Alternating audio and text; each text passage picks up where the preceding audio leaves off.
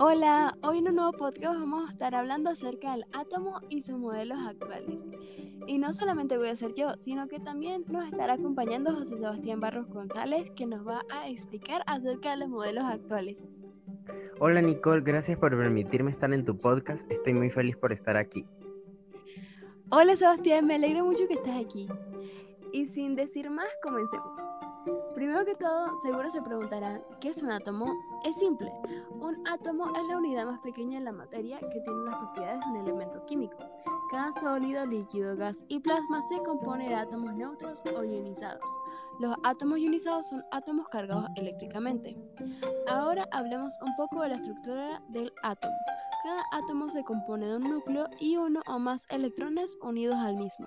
El núcleo está compuesto de uno o más protones y un número similar de neutrones.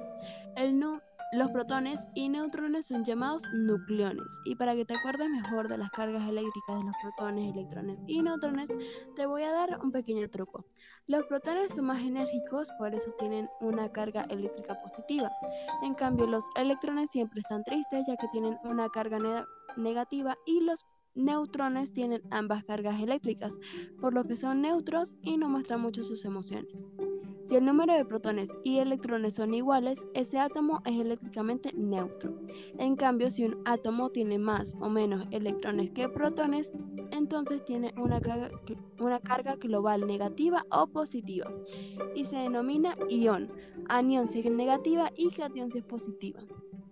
Ahora, Sebastián, ¿nos podrías explicar un poco acerca del modelo actual del átomo?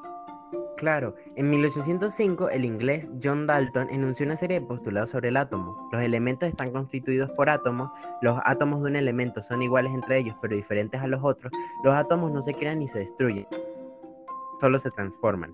Los átomos se pueden combinar según las leyes específicas para formar moléculas. En 1800 en 1913, Niels Bohr propuso un nuevo modelo atómico basado en el descubrimiento del neutrón. El átomo estaba formado por un núcleo y una envoltura donde giraban los neutrones, mientras, donde giraban los electrones, mientras el electrón estaba girando a su nivel, no emitía ni absorbía ninguna energía. El modelo actual se guió por los experimentos realizados desde el principio del siglo XX y crearon nuestro modelo.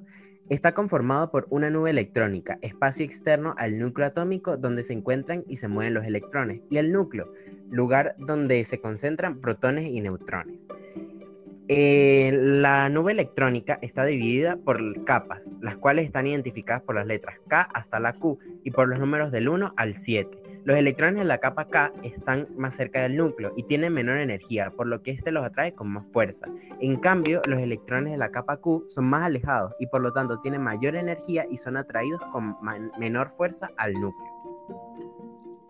Ahora que ya sabemos qué es el átomo y sus modelos, podemos decir que el átomo de un, de un mismo elemento tiene el mismo número de protones, que se denomina número atómico y se representa por Z. Los átomos de un elemento dado por el número de neutrones. Se dicen no obstante, hablemos de las propiedades del mismo. La mayor parte de la masa del átomo viene de los nucleones, los protones, neutrones del núcleo y una pequeña parte de la masa de los electrones. Y para expresarla se diría que es la unidad de masa atómica o U. En química se utiliza también el mol como unidad de masa. En cuanto al tamaño, los átomos no están delimitados por una frontera clara, por lo que su tamaño se compara con una nube electrónica. Sin embargo, tampoco se puede establecer una medida de esta debido a las propiedades ondulatorias de los electrones, o sea que en sí el átomo no tiene tamaño. ¿Y qué opinas del tema, Nicole? Son dos temas muy unidos entre sí. Es importante conocerlos ya que con la ausencia de uno no se puede entender completamente el otro.